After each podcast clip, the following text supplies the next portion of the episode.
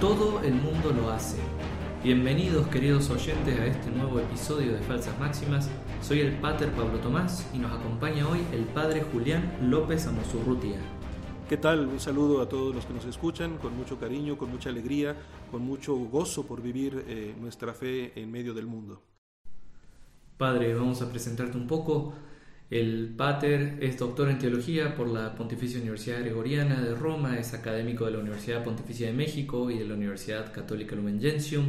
Fue rector del Seminario Conciliar de México y director general del Instituto Superior de Estudios Eclesiásticos y es además presidente fundador de la Academia Mexicana de Teología. Además es canónigo de la Catedral Metropolitana de México y nos ha acompañado a muchos sacerdotes, tanto en clases como en su trato personal. Así que le estamos muy agradecidos.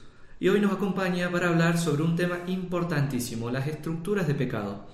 Las estructuras de pecado nos generan una falsa máxima. Todo el mundo lo hace. Y entonces yo también lo puedo hacer. Bueno, Padre, aprovechando que podemos hablar en este inicio de año en el que queremos empezar bien, nos hacemos buenos propósitos y queremos corregir cosas, ¿podés comentarnos un poquito, por favor, qué son las estructuras de pecado y de dónde sale este término? Eh, claro que sí, Pater. Permíteme ir un poquito para atrás en base a lo que estabas diciendo. Eh, te agradezco mucho este testimonio de lo que haya podido hacerse de bien por, por tantos eh, por tantos candidatos al, al, sacerdocio, por tantos laicos que se han formado, es importante descubrir que nuestra fe ha de ser una fe ilustrada, una fe pensada. Por supuesto, no es que la razón controle lo que Dios nos revela. Lo más importante es descubrir que nuestra fe es eh, el, resultado de una comunicación de Dios que quiere lo mejor para nosotros. Dios no quiere manipularnos, no quiere utilizarnos, Él quiere que nosotros desarrollemos nuestra libertad. Y para desarrollar nuestra libertad tenemos la conciencia, que es la capacidad de darnos cuenta de quiénes somos y de lo que hacemos. Para llegar a este tema que tú, que tú planteas, tan, tan oportuno, tan rico, es necesario darnos cuenta de esto. Dios respeta nuestra libertad y Dios nos invita a hacernos cargo lúcidamente de nosotros mismos. Creo que con, esta, con este punto de partida podemos entender por qué hay que reflexionar sobre lo que hacemos y no simplemente dejarnos llevar. Esta expresión, estructuras de pecado, en buena medida es el resultado de un ajuste que lleva a cabo el Papa Juan Pablo II a propósito de una tendencia que hubo en la reflexión sobre el pecado, especialmente sobre el pecado original. ¿Qué es el pecado original? Es una condición anterior en realidad para nosotros a todo lo que podamos hacer y decidir. Digamos, nosotros sabemos que en los inicios de la humanidad, lo que se representa con la figura de Adán y Eva, hay un pecado que afecta a todos los demás seres humanos. Y en ese sentido, nosotros nos encontramos ubicados en una red de acciones en donde lo que ocurre en uno no es indiferente a lo que ocurre en otro. Por eso, eh, el darnos cuenta de nuestra pecaminosidad, es decir, de nuestro mal, de la capacidad que tenemos de hacer el mal, nos vuelve también conscientes de lo que hemos recibido en el bautismo. En el bautismo nosotros recibimos realmente la fuerza de Dios, la gracia, la participación en la vida de Dios, la fuerza del Espíritu Santo que nos permite vivir de una manera que corresponde al proyecto originario de Dios. El Papa Juan Pablo II tomó una inquietud que hubo en torno a la mitad del siglo XX, que era rescatar la dimensión social del pecado. De hecho, se habla de pecado social.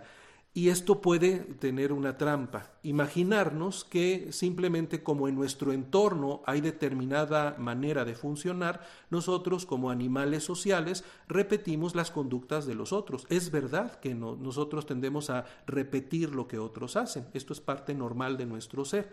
Sin embargo, eh, venía la necesidad de reconocer que nosotros como agentes, es decir, como personas capaces de realizar acciones, somos siempre responsables de lo que hacemos. La idea de un pecado social como algo así estructurado, que nos liberaría de nuestras culpas, es muy apreciado, por ejemplo, en algunas ciencias humanas.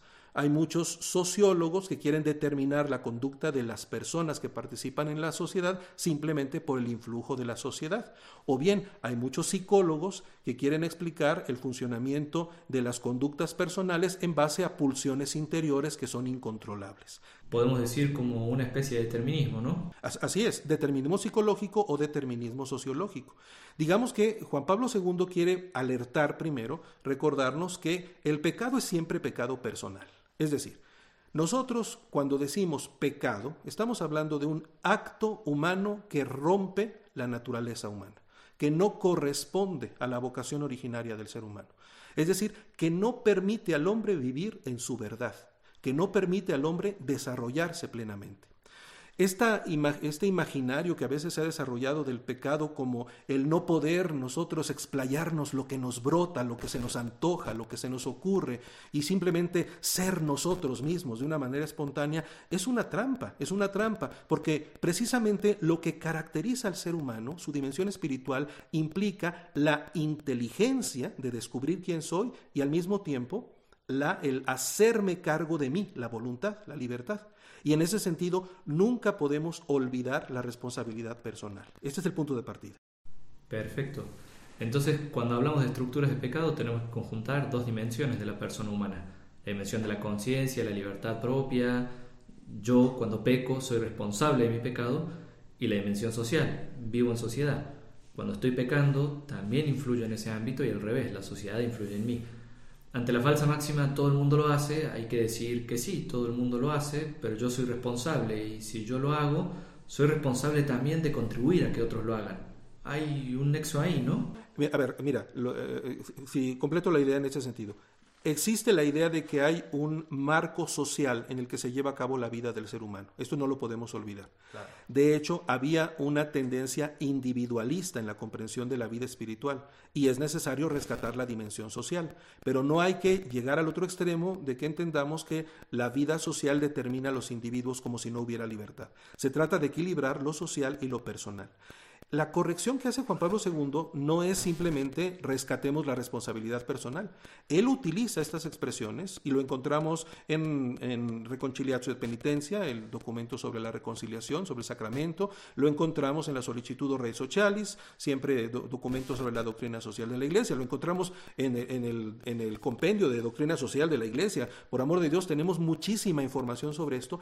Lo que hace el Papa Juan Pablo II es integrar la dimensión social al tema del pecado. Y esto es una cosa muy bonita. Nadie está solo cuando peca. Es decir, todo pecado repercute en la vida social. Todo lo que alguien hace, también lo bueno, ¿eh? ahorita hablamos del pecado, pero evidentemente todo acto de caridad, todo acto de amor también repercute en el tejido social. Todo lo que hacemos es relevante. Nada de lo que hacemos es indiferente para los demás. Incluso si yo estuviera encerradito solo en el lugar más íntimo y pareciera que mi pecado no tiene nada que ver con los demás, mi pecado afecta a los demás. Ahora, entendiendo las dos dimensiones, la dimensión personal y la dimensión social, viene la explicación que hace Juan Pablo II sobre estructuras de pecado. ¿Qué serían estructuras de pecado? No tanto los actos pecaminosos, claro, siempre las estructuras están formadas por conductas de seres humanos, pero aquí lo importante y lo más relevante es que nosotros seguimos ciertos patronos, patrones de conducta, patrones ideológicos y tendemos a repetir lo que otros hacen. Estos patrones son los que podemos llamar estructuras, estructuras en la sociedad, que a esto llegaríamos. Algunas son estructuras, digámoslo así, culturales que no están legisladas, no están escritas, son simplemente conductas. Que todo el mundo hace, digamos. Que todo el mundo hace. Pero aquí llegamos a la parte más grave, que esperemos ahorita hablar también de ello, que podemos institucionalizar estas estructuras. Protegerlas con leyes, protegerlas con costumbres, protegerlas con sociedades civiles. Así es, así es. convertirlas en parte del tejido social formal, digamos. Y creer que porque están estructuradas, porque son una ley o porque son una institución, automáticamente tienen un respaldo social. Puede haber un respaldo social perverso. Estas son las estructuras de pecado. Perfecto. Padre, ¿qué tipo de estructuras de pecado actuales nos puede señalar? Tenemos muchísimas y en diversos niveles, pero ¿cuáles te parecen que son esas tan, que están tan presentes que, ya ni nos damos cuenta? Mira, yo quisiera eh, subrayar este elemento de los dos niveles, el nivel cultural y el nivel institucional. A nivel cultural no son cuestiones que estén sancionadas por la ley oficialmente, son maneras de conducirnos o de comportarnos. Por ejemplo, cuando yo digo es tu verdad, no es mi verdad, cada uno tiene su verdad. Esto es mentira. Oye, hoy estamos a mediodía, bueno, esta, esta, hora del día, eh, hay sol, estas son cosas objetivas, aquí están dándose. Tú eres Pablo, yo soy Julián, estos son elementos objetivos. No es para mí, tú no eres Pablo, para mí tú eres eh, una, una entelequia subversiva. Bueno, muy bien, entelequia subversiva. A ver, no, no, no, a ver, existe un marco objetivo de referencia, esto es lo principal. Cuando yo digo es tu verdad o es mi verdad, estoy generando en un diálogo una justificación que permite que cualquiera diga cualquier cosa y entonces empezamos a vivir en la mentira, sospechamos que no existe la verdad. La sospecha de que no existe la verdad es un pecado, digamos, es una estructura de pecado. Claro, yo vivir en la mentira me hace vivir en pecado, pero aceptar en un diálogo simplemente, esa es tu verdad y yo la respeto, es negar la capacidad que tenemos de conocer la verdad. Esto sería un nivel de estructura de pecado cultural. Y esto se aterriza en muchas cosas, ¿no? Este relativismo sentimentalista en el que todos nos movemos, de no decirle nada, mientras él esté bien yo estoy bien también, con tal de que él sea feliz, que siga adelante, no me importa corregirlo. No, hay ni siquiera algo objetivo para corregir porque lo que importa es que se sienta bien, que esté contento, etc. Todo este tipo de cosas podemos decir que son estructuras de pecado culturales. Así es. Y esto en el fondo es un negar la capacidad humana de vivir en la prudencia. La prudencia no es dejar de actuar, es actuar cuando debo actuar. No es no hablar, es hablar cuando debo de hablar. En el fondo es un renunciar a las virtudes, que son marcos objetivos de vivir bien, efectivamente, de vivir en sociedad, pero de manera que todos, nos, todos tendamos al bien de todos, todos tendamos al bien común. un ejemplo de, de ya no el nivel cultural, sino el nivel institucional cuando algo perverso se convierte en ley o se convierte en institución. Pongo un caso muy conocido, ¿no? ¿Para qué existe la medicina? ¿Para qué existen institutos de medicina? ¿Para qué existen hospitales? Para cuidar la vida. ¿Qué pasa cuando se crea un hospital para asesinar una vida? ya es una institución. Puedes tener incluso reconocimiento como persona moral y entonces tienes ciertos derechos, entre comillas, de funcionar en la sociedad. Y esto es una estructura ya institucionalizada. Un hospital en el que se asesinan personas es una estructura de pecado ya institucionalizada. Y además podemos hablar de estructuras que escalan a otros ámbitos, o sea, si esto tiene la aprobación legislativa, no solamente estamos convirtiendo los hospitales en una estructura de pecado, sino el mismo proceso económico, administrativo, nacional, desde el uso de los impuestos, la corrupción de los legisladores, el mismo lobby que lo promociona, los eufemismos utilizados, todo esto sería parte de una gran estructura de pecado institucionalizada. Así es, con un agravante dado el poder que se tiene desde la fuerza de legislar o de instituir eh, determinadas eh, sociedades dentro de la, gran de la gran sociedad, esto genera un proceso educativo. Como la ley lo permite, yo creo que eso es bueno porque está, la ley lo permite. Ahora, ¿toda ley automáticamente es una ley buena? Pregúntenle a los nazis. Ellos tenían sus leyes y decidieron tomar la decisión de funcionar de esa manera. Ha habido en la historia muchísimas realidades aberrantes que se han justificado en determinadas legislaciones. Y entonces esto da la impresión de que es bueno y entonces como es bueno porque la ley lo permite o porque me están educando a hacerlo así, también hay educación perversa, entonces yo repito el modelo y se va multiplicando el modelo. Este es el problema. Claro. Padre, te agradezco mucho esta ilustración. Me parece que podríamos estar toda una semana simplemente enumerando estructuras de pecado que vivimos hoy en día y que de falsas máximas nos comprometemos a denunciar, corregir y hacer las propuestas auténticamente cristianas. Y para eso irán viniendo los siguientes episodios. Ahora, Padre, quiero hacer una pregunta volviendo a este tema de la responsabilidad y de cómo juega tanto en el ámbito personal como en el ámbito social. Vivimos en sociedad, no podemos sustraernos a ella. Y así como encontramos muchas cosas malas, también nos encontramos con cosas buenas. Nada podría ser 100% malo porque si lo fuera ni siquiera podríamos estar acá hablando, ¿no? Eh, la pregunta que quiero hacerte es, ¿dónde está el punto donde se conecta lo que yo estoy haciendo con el contexto y las circunstancias en las que vivo? Eh, o, dicho de otro modo, ¿no? Este, ¿Cómo se junta mi responsabilidad personal como cristiano delante de Dios y ante mi comunidad eclesial y social con lo que sucede en la sociedad y, que difícilmente esté en mis manos y, yo pueda cambiar? Fíjate que esta palabra antigua y a veces mal entendida de quién tiene la culpa, eh, quién tiene que pagar por lo malo que sucedió, me gusta que en tu pregunta más bien nos lleves a la palabra responsabilidad. Por supuesto que eh, hay culpa en cuanto hay una responsabilidad de un acto malo. Esto es, esto es la culpa. Y además, lo que tradicionalmente en el mundo cristiano llamamos la pena, es decir, la consecuencia de malestar en mí, de mi propia situación, ante el mal que se va viviendo. Pero aquí viene la palabra clave, responsabilidad. El individualismo tiende a encerrarnos como si no fuéramos responsables de lo que ocurre en la sociedad. Pero también esto que, que, llamábamos antes un cierto determinismo nos lleva a suponer que simplemente somos víctimas de nuestro entorno, como si no fuéramos responsables. La palabra responsable equilibra estos dos peligros nos demuestra que nosotros cuando actuamos somos efectivamente el agente que lleva a cabo la acción y por lo tanto hay en mí una responsabilidad. Pero al mismo tiempo esta responsabilidad no se queda en mí, repercute en los demás, porque vivimos en esta red, en este tejido social, formamos parte de una humanidad, lo que decíamos al inicio. Entonces yo creo que la palabra responsabilidad en este sentido es clave. Yo estoy llamado a desarrollar mi conciencia, espero que hablemos un poquito más de esto adelante, precisamente para descubrir de qué manera yo he sido educado y entonces detenerme a analizarlo, volverme responsable de mis acciones, no simplemente ser víctima pasiva de lo que ocurre, sino convertirme en agente social, en protagonista social.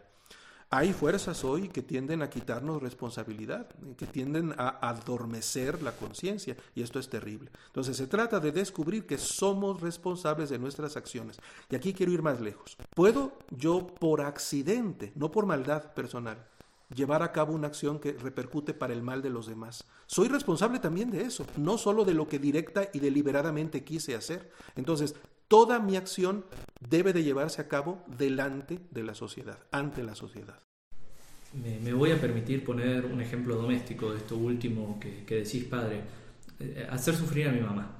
Yo puedo llegar enojado, molesto e insultarla. Ahí hay una ofensa directa, querida, y yo soy responsable de ella.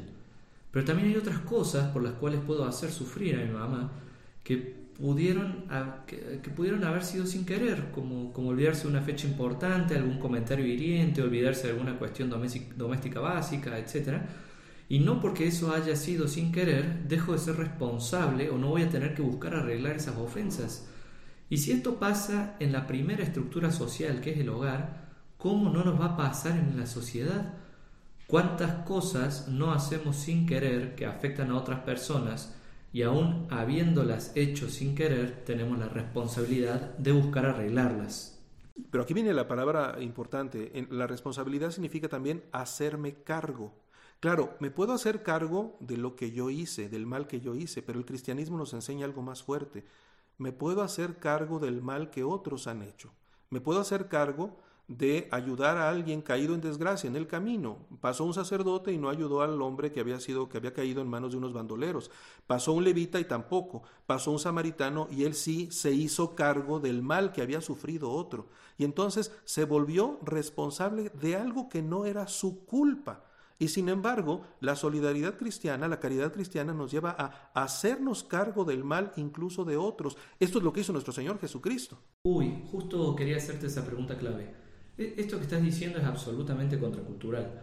O sea, eso no pasa en el mundo en el que vivimos. No nos nace ni nos mueve el hacernos responsables del otro. Esto de hacerse cargo no solamente de mi propio mal, sino también del mal ajeno para solucionarlo, ¿por qué? ¿De dónde sacamos los cristianos la fuerza para hacerlo? Dijiste que viene de Cristo, pero ¿por qué tengo que hacerme cargo de mi hermano? ¿Por qué tengo que hacerme cargo de su mal que no es directamente mío? Mira, por supuesto que el cristianismo corona esto con una, con una excedencia muy bella, pero creo que esto está casi que en el código genético de nuestra condición humana, porque somos imagen y semejanza de Dios. Eh, incluso en las estructuras contemporáneas que no favorecen el hacernos cargo unos de los otros, hay una aspiración a arreglar, las cosas, aun las que no son nuestras. No, no, no diría que, aunque es algo contracultural, no diría que está ausente en las aspiraciones generales del, del ser humano. Creo que corresponde a nuestra naturaleza. Pero bueno, me quedo en, esta, en este primer nivel. ¿Por qué? Porque nos damos cuenta de que somos hermanos, esto de entrada, que tenemos algo que ver unos con los otros. Y por lo tanto, el hacerme cargo del hermano, el sentir compasión, es algo incluso biológico. O sea, aún en el nivel estructural, biológico, básico, creo que corresponde a nuestra naturaleza bien llevada. Ahora, nosotros cristianos recibimos el mensaje de la revelación, en donde Cristo nos enseña a ser mejores seres humanos, porque nuestra vocación está a alcanzar la estatura de Cristo. ¿Y qué es lo que hizo Dios al hacerse carne?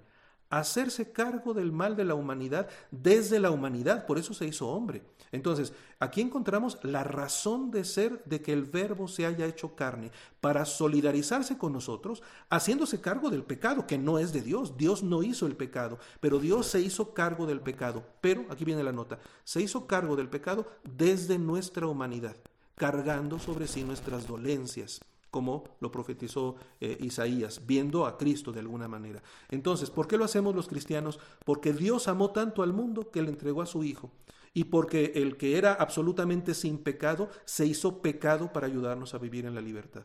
Nuestro punto de referencia fundamental es que la caridad, el amor cristiano es amar como Cristo nos ha enseñado y esto significa hacerme cargo del otro. Tuve hambre y me diste de comer. Ah, yo no tenía por qué darte de comer, no eras mi responsabilidad, pero tenías hambre y entonces actué de tal manera que hice un bien que repercutió y te sació el hambre. Entonces, ¿por qué hacer esto? Porque Cristo nos lo enseña, pero Cristo nos lo enseña para que seamos la mejor versión humana que nosotros podemos ser.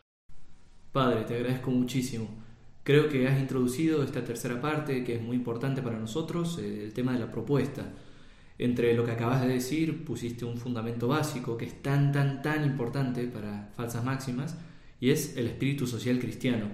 Me preocupo por los demás porque Cristo se preocupó por los demás, porque Cristo dio su vida por el otro, porque Cristo lo salvó a él y a mí, y por eso estamos hermanados no solamente en la naturaleza, en el haber sido creados a imagen y semejanza de Dios, sino fundamentalmente estamos hermanados en la redención. Y esto es lo que me mueve a actuar. Entonces, Padre, quiero preguntarte dos cosas. ¿Qué sería lo contrario a una estructura de pecado? Si las estructuras de pecado implican una cierta complicidad en el mal, ¿existe algo opuesto, una reciprocidad en el bien? Y lo segundo que te pregunto, Padre, ¿qué medios tenemos para combatir las estructuras de pecado y salir adelante?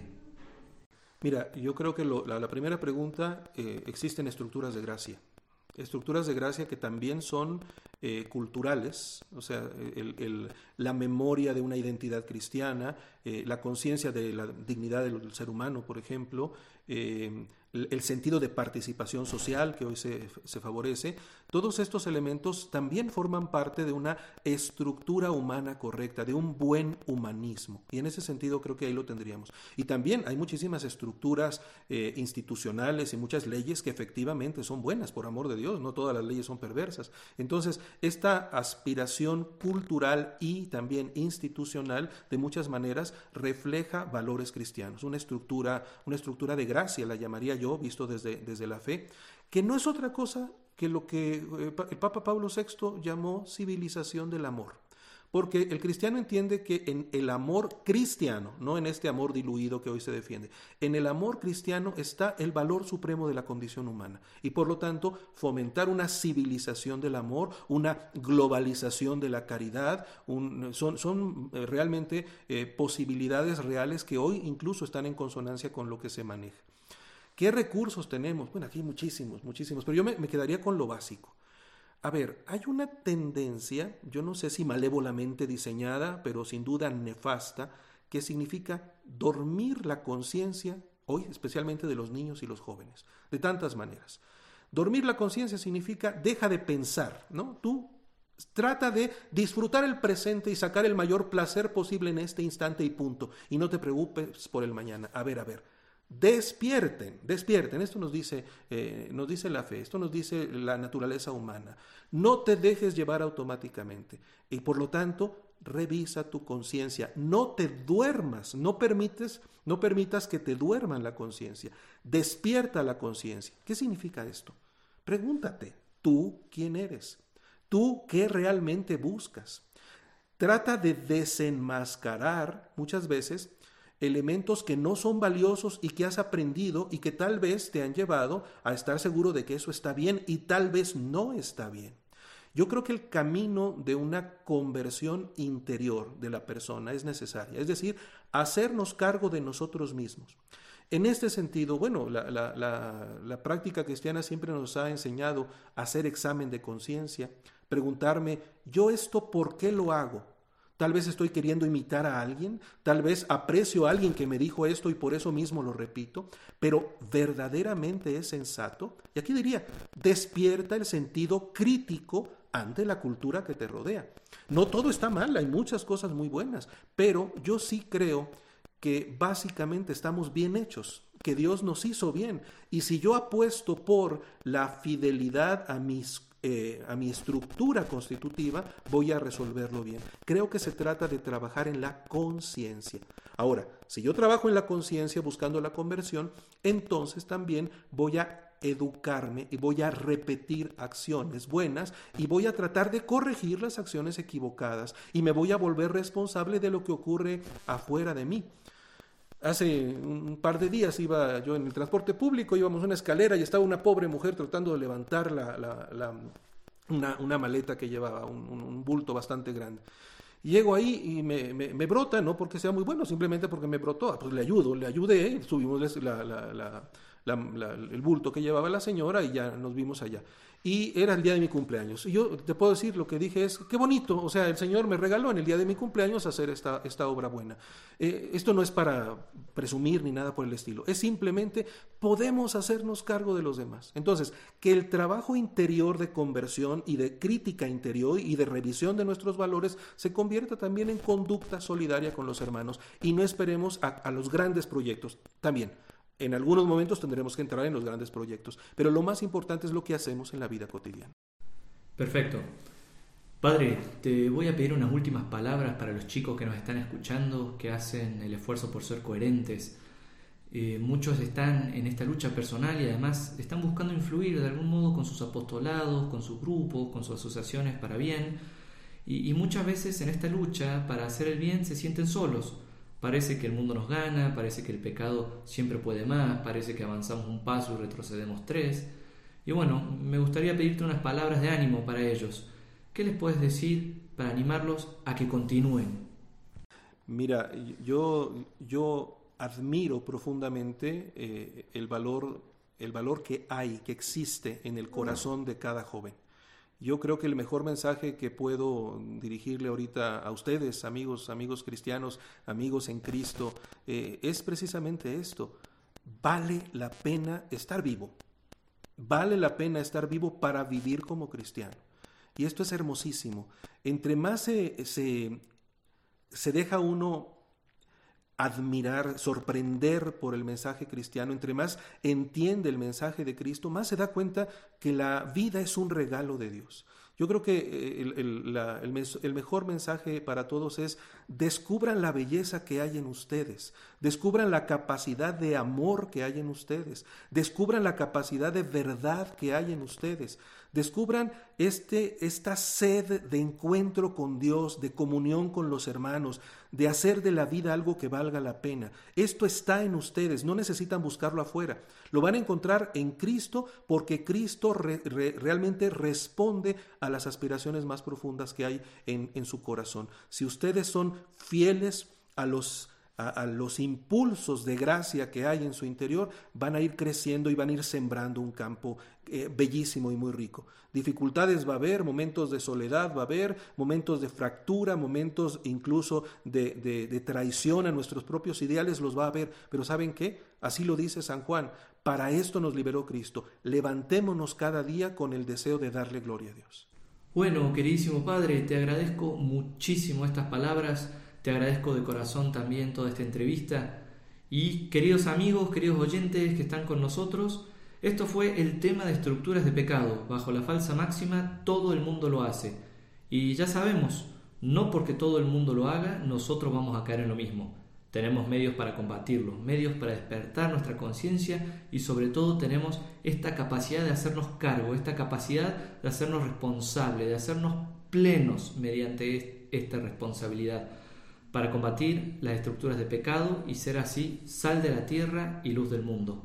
Un fuerte abrazo a todos, nos encontramos en el panel la semana que viene junto con los otros miembros del equipo de Falsas Máximas y queridísimo Padre, te agradezco un montón y esperemos que, pronto podamos volver a tenerte por acá. Un abrazo enorme. Sea para la gloria de Dios.